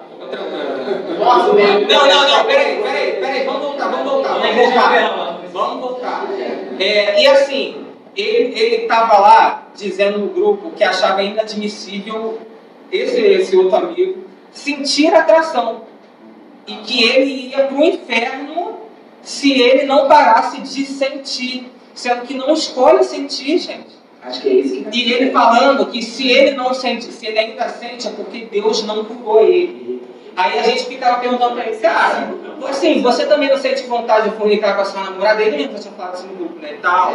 Não, mas como confissão de pecado. Mas não, gente. Mas tipo assim, mas gente, lá, lá a gente, a galera a galera tem o costume de confessar pecados. E tipo, ele, ele, nesse, nessa conversa ninguém falou de um pecado dele, ele falou que sente vontade. Tipo, até porque praticamente todo mundo lá falou, eu também, tá ligado? E, e aí falou, pô, então você está dizendo que você também não tem que sentir uma vontade de fazer nenhum pecado, porque senão você já vai para o inferno. Você já está atribuindo obra à salvação. E o, gar- o- o garoto, tipo, super distrito, não quer que ele saiu do grupo e depois a gente baniu esse garoto do, do, do RJ e colocou o volta, porque ele já estava insustentável. E aí foi a primeira vez que eu vi uma pessoa homofóbica de fato. Porque isso, eu, eu já realmente considerei como cristão, porque, cara, não faz sentido. Ele não tinha justificativa bíblica para achar que o cara ia para o inferno. Sabe? É porque ele não gosta daquilo e ele acha que o cara vai para o inferno. Ficou nítido, porque a gente citando Bíblia, tacando versículo, falando dele mesmo, ah, então você também vai. Não, não, ele dava um jeito de escapar dele culpar o outro, sabe? A gente achou inadmissível aquilo, até um banho. Né? É, gente, v- vamos ler esse relato aqui. São dois artigos do Voltemos ao Evangelho que eu achei que eles dizem perfeitamente sobre o problema da heteronormatividade. É, tipo, a gente falou de um jeito positivo em relação à heteronormatividade no, no, no estudo. Né? Que, por exemplo, os homossexuais né, dizem que tem esse problema que é um discurso de poder, é um poder que faz todo mundo odiar os homossexuais. Em certo sentido é viagem, mas em certo sentido é verdade. Por quê? Não é que eu estou falando que ninguém tem que criar os seus filhos de forma fluida, gênero fluido, né? Ele vai escolher o que ele vai ser, vai botar roupa cinza para atribuir gênero. Não, não é isso. Não, não, não é isso. Pelo contrário, você vai. Até porque numa, na família cristã, tudo certinho, assim, que tem uma. Os pais são estruturados e tal. A criança, por observação, e se tiver uma boa relação com os pais, ele naturalmente vai ser. E pode ser que não seja, mas é muito ma- mais difícil desse tipo de coisa acontecer. Mas se acontecer, a família tem que acolher também. É, enfim, e eu não estou falando que não tem que, que ensinar as pessoas a serem héteros. Não gosto nem de usar essa expressão porque eu não estou sabendo falar de outra forma. Que isso soa muito mal aos meus ouvidos também. Né? Mas o problema é que essa heteronormatividade, ela realmente provoca dentro das igrejas esse nojo. E aí, eu escrevi aqui, o texto abaixo é uma junção de dois artigos do tema do Evangelho que foram escritos por um homem e por uma mulher, um de cada artigo, que convivem com essa realidade pecaminosa, ou seja, ex-lésbica e uma ex-gay. É, esse texto expressa o problema por si só. Vivemos em um mundo de incontáveis tons de cinza, não apenas 50. Ambiguidade é inócua, mas nefasta abertura para o falso ensino. Assim, devemos acolher toda oportunidade para amorosamente comunicar a moralidade bíblica, como já esperada, e belamente preta e branca. Como tal, não podemos dizer que a heterossexualidade, em todas as suas formas, é santa ou o perfeito padrão de Deus. Heterossexualidade é definida como relativa a relações sexuais entre pessoas do sexo oposto. Isso é extremamente amplo e inclui comportamento pecaminoso, como um homem dormindo com várias mulheres diferentes, um marido traindo a sua esposa com outra mulher e até relação, relação monogâmica comprometida de um namorado ou namorada que coabitam. Ainda assim, alguns cristãos consideram essas histórias de sucesso para indivíduos que sentem atração por pessoas do mesmo sexo, porque eles estão alcançando seu potencial heterossexual. Ele quer dizer, tipo assim, aquele, o homossexual cristão é aquele que não sente mais desejo, é aquele que casou com mulher, que agora só gosta de mulher. Essa é uma história de sucesso para o cristão. Foi isso que ele quis dizer. É, a Bíblia, porém, não abençoa indiscriminadamente uma variedade de relações heterossexuais com o sexo oposto, seja incesto, estupro, prostituição, adultério ou sexo antes do casamento. Tudo isso acontece nas relações heterossexuais também. Por apenas afirmar que a heterossexualidade é correta, sem qualificação alguns podem ouvir uma tácita aprovação da imoralidade sexual listada acima. Certamente, nem todos os comportamentos ou relacionamentos heterossexuais são pecaminosos. A união entre um marido e uma mulher é abençoada por Deus. Porém, também precisamos reconhecer que a heterossexualidade não é sinônimo de casamento bíblico e não diz nada acerca de ser solteiro. Os termos heterossexual e homossexual são originados da antropologia secular, elevando desejos sexuais como uma forma legítima de categorizar a humanidade. Essa é uma categoria ontológica, ou seja, natureza que os cristãos deveriam abraçar. Somos nós, de fato, definidos por nossos desejos e comportamentos sexuais, pegar de empréstimo essa secular e artificial categoria de heterossexualidade para descrever como Deus chama os cristãos para viver, perde seu, perde seu padrão perfeito de santidade. Além disso, a Bíblia não categoriza a humanidade fundamentalmente de acordo com nossos desejos sexuais ou qualquer outra sorte de desejo para aquela questão. Usar um termo que confunde e ofusca a nossa verdadeira identidade não é sábio e abraçar uma categoria tão ampla que inclui comportamento pecaminoso deve ser totalmente rejeitado. É irresponsável se agarrar uma terminologia que só colabora para a confusão. Ao invés de afirmar categorias seculares, vamos olhar para o que é Bíblia. O que nós precisamos é de, é de uma categoria completamente nova para representar a ética sexual de Deus, a sexualidade santa nós estamos nos classificando na estrutura errada: heterossexualidade, bissexualidade e homossexualidade. É hora de romper com esse paradigma secular e abraçar a visão de Deus para a sexualidade.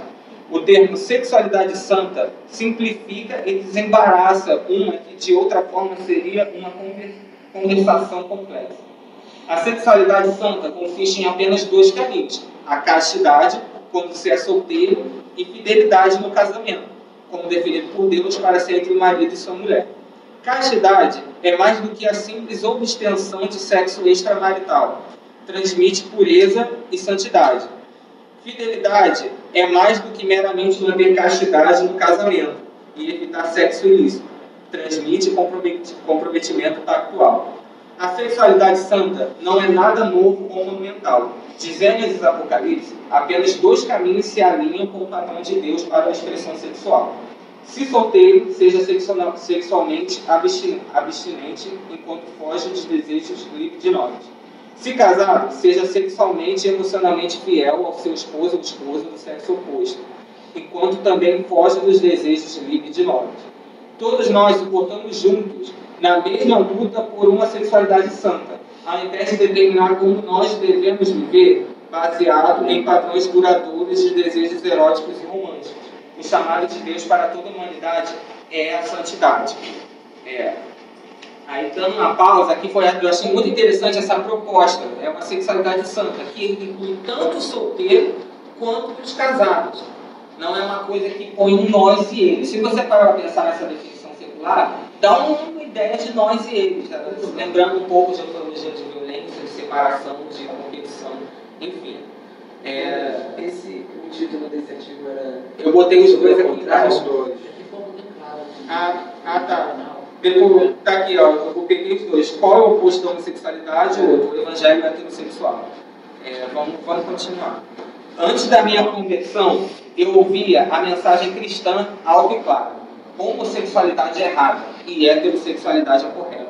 Se eu quisesse me tornar um cristão, até então parecia, eu deveria ser sexualmente atraído por mulheres. Como se quanto mais desejos eróticos eu tivesse por mulheres, mais homem cristão eu seria.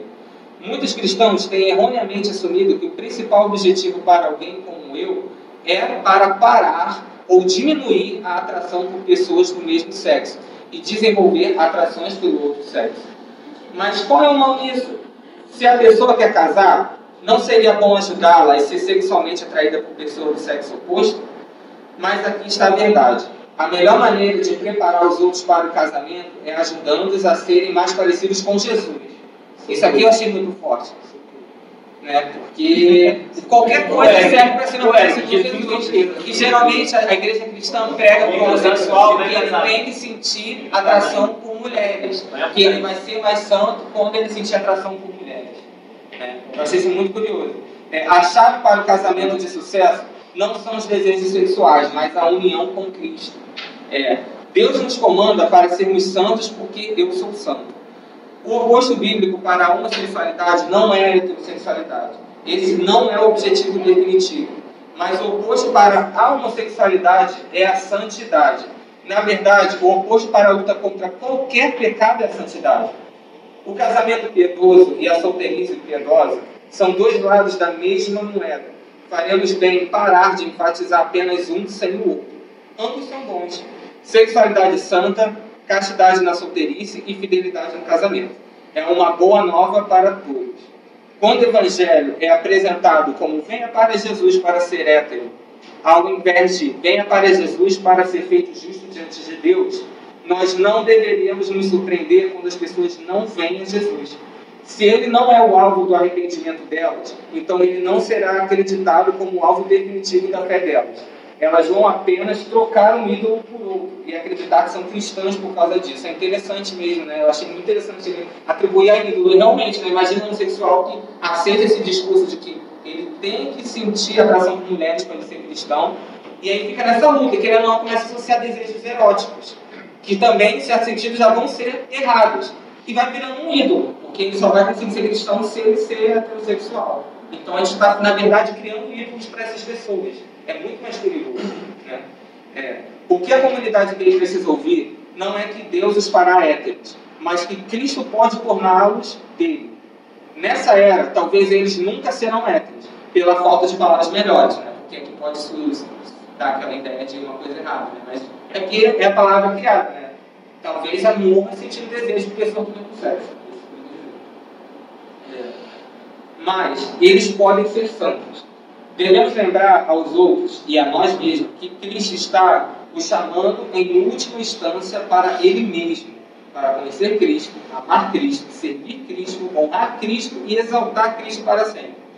Quando Ele é feito o alvo do arrependimento deles e o objeto da fé deles, eles são feitos justos com Deus Pai e lhes é dado o poder pelo Espírito Santo para negar todo o pecado, seja sexual ou outros.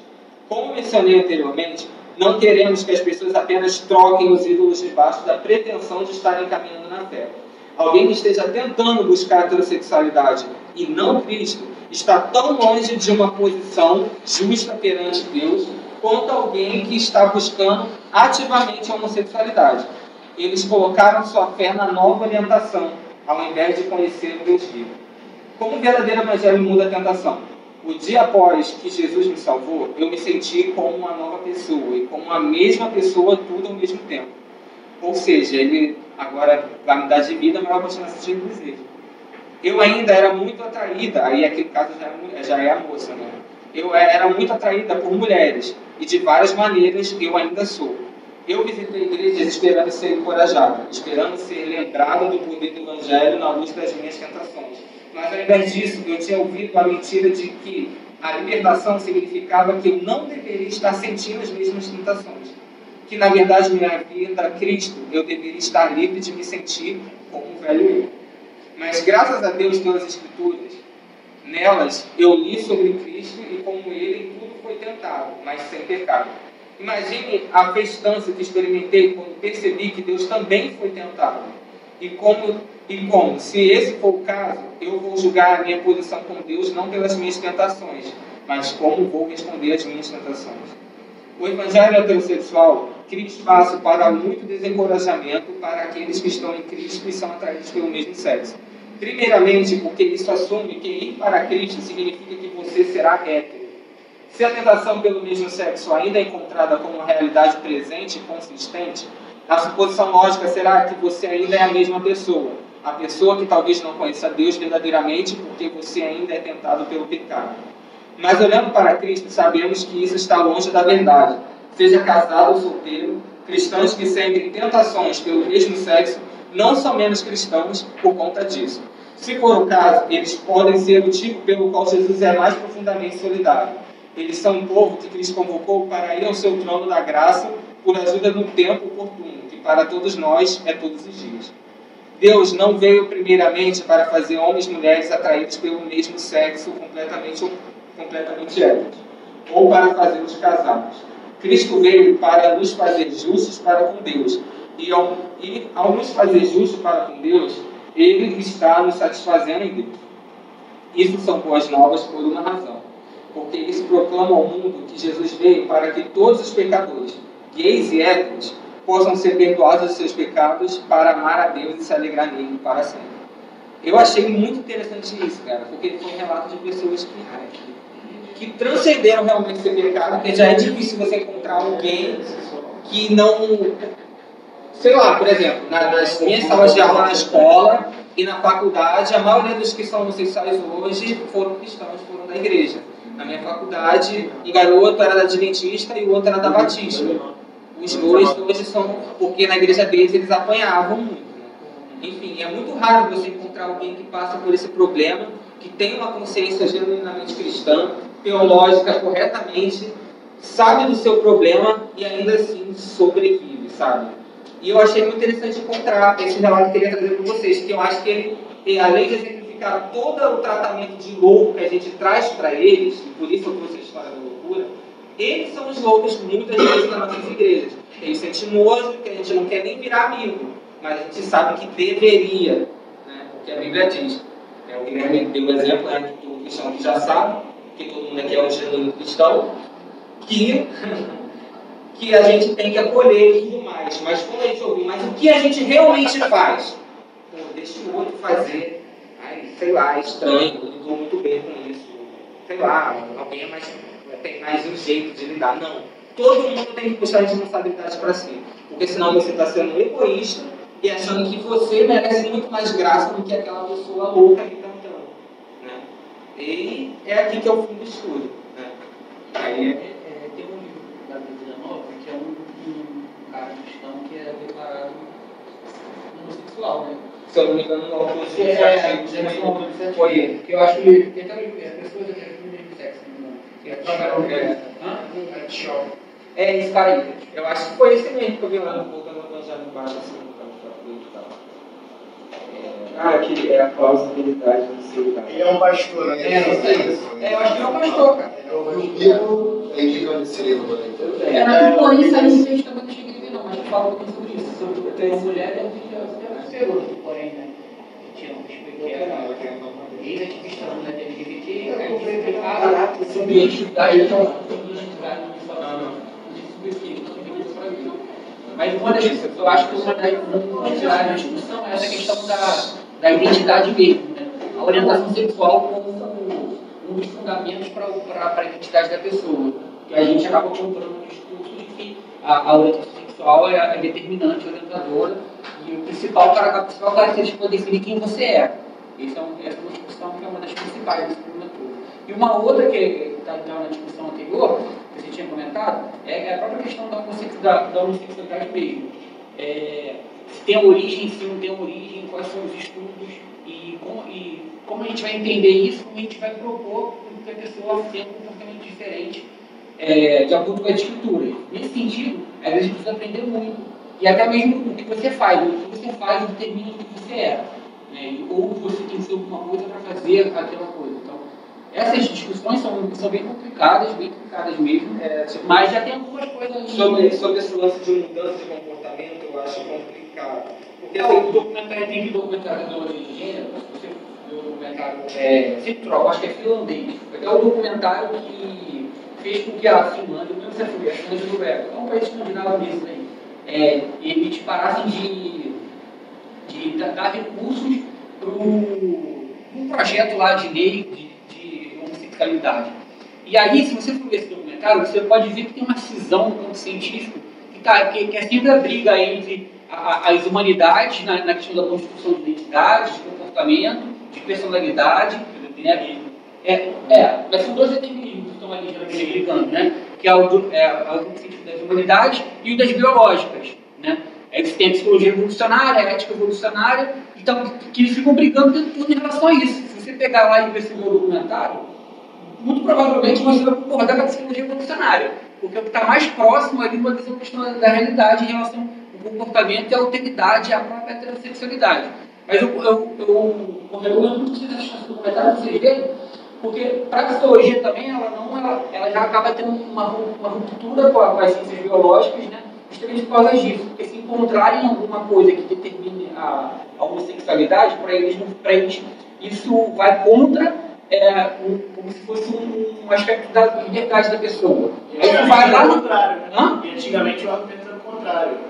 Antigamente era, que era, era, era, era, a ideia de que você nasceu assim. Hoje nasceu assim, é, hoje imposta você. Para justificar a homossexualidade mudou. É, sim, sim, Era sim. um argumento de, olha, esse cara não tem escolha. É. E agora é escolha. Na verdade, Ou na é. verdade, se você. Na verdade. É. Não, na verdade é o é seguinte. não, Não, não, não, não, não. Não, mas é porque. Mas é porque. Roda de acordo com a circunstância. De acordo com a circunstância. Se você parar com uma pessoa, se conversar com ela, ela no momento vai te dar uma resposta, no outro vai te dar outra. Que no final das contas vai entrar naquele motivo básico, natureza liberdade, que o Francisco fala, espiritualidade. Eu, eu, acho que, eu acho que é legal falar disso, porque assim, eu tenho medo de talvez essa questão muito específica de. Aí tá, descobre a homossexualidade, você vai criar uma espécie, uma espécie de remédios, ou até a gente mesmo, com o nosso jeito de achar muito estranho, é, tente controlar o comportamento da pessoa, sabe? Eu acho que a gente tem que mostrar Cristo e a partir das escrituras, o cara vai ter, é, o cara, a moça vai ter aquela noção que não é que a gente também, tipo assim, porque, por exemplo, dependendo do trabalho na igreja, se for um trabalho social, é muito mais alguém que tem uma, uma boa representatividade, por exemplo, à frente. Sabe? Eu, eu já vi, por relatos, por exemplo, inclusive desse garoto lá do grupo de teologia, Mas Que- trabalhos dele, né? não, mas é, cara, ele desabafa só com a gente lá. E aí, é, ele falando, por exemplo, tem a noção, por exemplo, lá de família política, questão do testemunho, de escandalizar. Então, ele mesmo, é, ele vai tendo as noções e ele vai se construindo. Mas eu acho que é muito, sei lá, difícil pra gente, por isso que eu disse que eu também não sei. É tipo assim, cara, não rebola, não mexe a mão, fala grosso, sabe? Sei lá, cara. Olha, eu tenho uma sugestão. Então, é, o que acontece? Eu estou é, prestando bastante atenção desde o início e eu estou tendo como visão três pontos. O normal, anormal e a loucura. Eu estou percebendo que as pessoas elas estão ligando muito a normalidade com a loucura. Eu não estou vendo bem assim. A loucura, é, acredito que seja o extremo de tudo. Por exemplo, se o pessoal fica fazendo manifestação pelado, é o extremo que foge ao extremo do senso comum, entende? Agora, coisa anormal, a gente, eu acredito que a gente tem que se consci- conscientizar de que todo mundo tem um aspecto anormal, um hábito anormal, e se a pessoa chega na igreja uma forma esquisita, que a gente considera anormal, algo do tipo, a gente tem que pensar em nós mesmos primeiro. Dizendo, pô, eu tenho um hábito que é considerado estranho, só que para mim é mais no íntimo. A maioria das pessoas geralmente tem um hábito estranho no íntimo. E se essa pessoa, é, o hábito dela público, seja ela homossexual, é, ou sei lá, qualquer outra coisa que foge do senso comum, que é a normalidade, a gente não tem que excluir ela por isso. Não, sim, mas é, foi justamente o que a gente falou. Por exemplo, isso que você falou foi a definição de, de Canguilhem, a primeira definição de normalidade, que é aquela que é a mais comum. E o cristão não pode ir por essa. A gente tem que ver que deve ser. E na conclusão lógica, vou até voltar aqui só para. Porque eu achei muito interessante, tipo, na conclusão lógica de que a gente tem que ter a visão do que deve ser, ao invés de ser aquilo que é mais comum, porque, por exemplo, nós somos minoria no mundo. Todo mundo louva a sexualidade desenfreada aí fora. Então, a gente que é o estranho, então vamos se adequar? Não. Então, a gente tem que ver o que deve ser feito. E aí que eu vou dizer assim, o cristão deve ler, a partir da Bíblia, o normal, lê-se o correto, aqui é o correto mesmo, a partir da segunda definição, que é essa que eu falei que deve ser, pois assim, por todos sermos pecadores, naturalmente vamos nos considerar todos anormais. Não tem um que é anormal e a gente é normal. Todos são anormais. É, Lê-se, errados, porque ninguém está de acordo com deveria ser 100%. E, consequentemente, igualmente necessitado da graça de Deus. Então, assim, só de ter essa sensação de que ele é esquisito, diferente da gente, de que essa sensação de afastamento, a gente já está errando. Porque ele não é. Porque o erro dele é um pecado. E a gente também é pecador. Então, se todo mundo é igualmente anormal, todo mundo é igual. Não tem um que é diferente. Agora, a questão de loucura e anormalidade, eu não.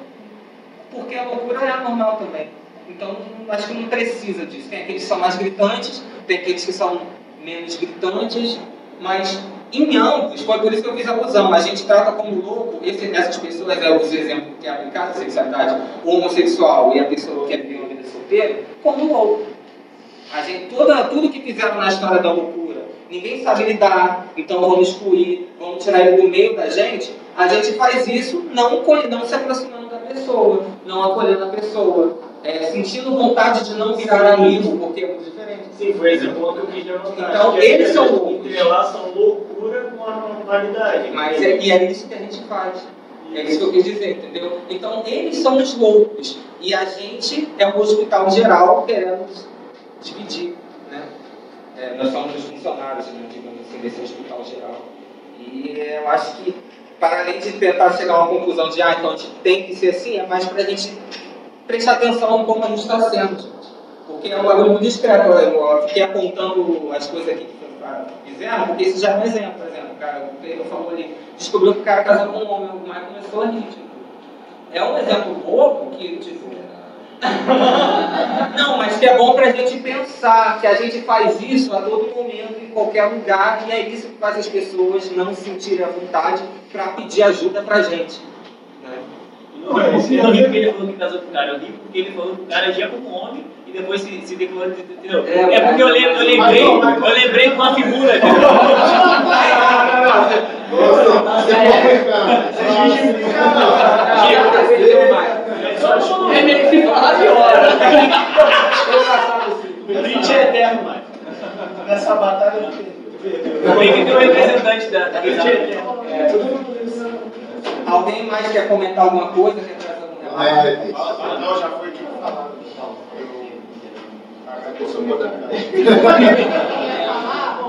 Gravar. É, você falou aquela história do falar mais grosso. Existe uma síndrome, quando você estuda biologia, você aprende sobre uma síndrome, Joyce, você sabe alguma coisa assim? Que você, é, é, geralmente, na, na, o cromossomo, vai um cromossomo a mais para a criança. Eu acho que é mais um X ou mais um Y. Aí, ó, ela sabe. Essa mulher canifletes pra mudar. É, essa aí. Então você não precisa. Então, aí a professora falou, você não é, a pessoa não é gay Sim, entendeu? Já tá. É Mas a gente, com o nosso senso comum, a gente adora já enquadrar. A gente não suporta, Caio, que. Caio, a gente não suporta não enquadrar alguém. A gente precisa enquadrar para as coisas fazerem sentido. A gente precisa ler ela a partir de alguma coisa. Quando ela deu essa aula. É, é, para fechar, agora eu vou só trazer um relato bem rápido, que não tem nada a ver com sexualidade, mas que encaixa com isso também. A minha professora falou de uma amiga dela, rapidinho, gente, para a gente orar para é, que ela, ela, é, ela é psicóloga também, só que ela trabalhava muito com mães e pais de filhos é, com que, que tinham síndrome de Down. Eu já contei acho que até para Joyce essa história. É, síndrome de Down. E ela entendia no contexto, trabalhava a aceitação neles, porque hoje em dia tem como você saber na barriga da mãe sobre a questão se vai, ser, vai ter síndrome de Down ou não. Ela trabalhava com muita aceitação, que tinha família que não aceitava. E não precisava, não era nem porque a família era pobre, que pô, a moça atende lá na Zona Sul, então tipo, era só gente rica mesmo. Mas era de tristeza, de vontade de abortar, enfim, ela trabalhava a aceitação e era um sucesso, sabe? Dava certo, dava certo, dava certo. Aí chegou a vez dela constituir uma família, né? E ela foi ter um filho, e ela descobriu que o filho ia nascer com síndrome de Down. O que, que ela fez? Abortou. Matou a criança. E é exatamente isso que a gente faz, né? A gente diz como a Bíblia diz que a gente tem que ser, ensina para todo mundo tem que ser, mas a gente não faz isso, gente. A gente não é assim, a gente é muito hipócrita. Tá na hora de a gente mudar. Né? E a gente é a mesma coisa que essa moça. Ela ensina todo mundo a aceitar e ela mesma matou a criança. Inaceitável. Tipo, ela entende que é difícil e pum, foi. E tá ligado? Vamos contar um relato terceirizado, rapidinho. É, no, é, uma dessas palestras que eu ouvi sobre sexualidade também, muito do que o, o Boninho pegou, é, o palestrante contou que ele estava dando palestra sobre isso, sobre sexualidade, trazendo essas reflexões que a gente teve aqui, mas até um pouco mais trabalhado, e que teve uma pessoa que estava assistindo a palestra que era homossexual, né, que tinha, entendeu qual era a questão, a questão do celibato, da prática, a questão da identidade, como foi de identidade, e que ele, a partir da, eu acho que ele né, vivia em outro nome e tal, ele tentou viver uma vida de celibato, né, e voltou pra, e, e começou a ter uma experiência de, com Cristo, de, de comunhar, é, é, comungar numa, numa igreja e tal, numa congregação. E, é, e eu achei interessante esse relato, porque às vezes a gente, quando a gente gosta muito de estudar, às vezes ouve umas teorias, umas reflexões, ele parece que elas são completamente desconectadas da realidade, são coisas muito abstratas que ninguém vai entender, ou que o cara tirou, estava fumando os backs, sei lá, alguma coisa assim. E quando você vê alguma coisa assim, quando você vê que essa, isso, tudo que você ouviu, que você aprendeu, alguma pessoa que passa por aquilo, ouviu aquilo, realmente fez uma diferença na vida dela, eu, acho- eu acho bem interessante mesmo. Às vezes a gente pode até, de repente, tem pessoas próximas a, a, da gente que podem estar passando por esse nível pro- de problema, vezes a informação que a gente pode ter pode ajudar a gente a orientar uma pessoa ou outra, ainda de maneira explícita, mais implícita, mas enfim. Mas, É, gente, vamos orar para terminar. Vou pedir para uma pessoa que, que não costuma, pelo menos nunca pedi nem nada. É, Eu queria pedir para a Thaís orar para terminar. Senhor Deus e Pai, muito obrigado, Senhor, por estarmos aqui na Sua presença mais uma vez, Senhor. Que possamos aprender, Senhor, cada vez mais de Ti, possamos ter cada vez mais esse desejo em nossos corações, Senhor, para falar da melhor forma de Ti para as pessoas que não Te conhecem, o Senhor venha abençoar cada um aqui e aqueles que não puderam vir, Senhor. O que te pedimos, desde já te agradecemos. em nome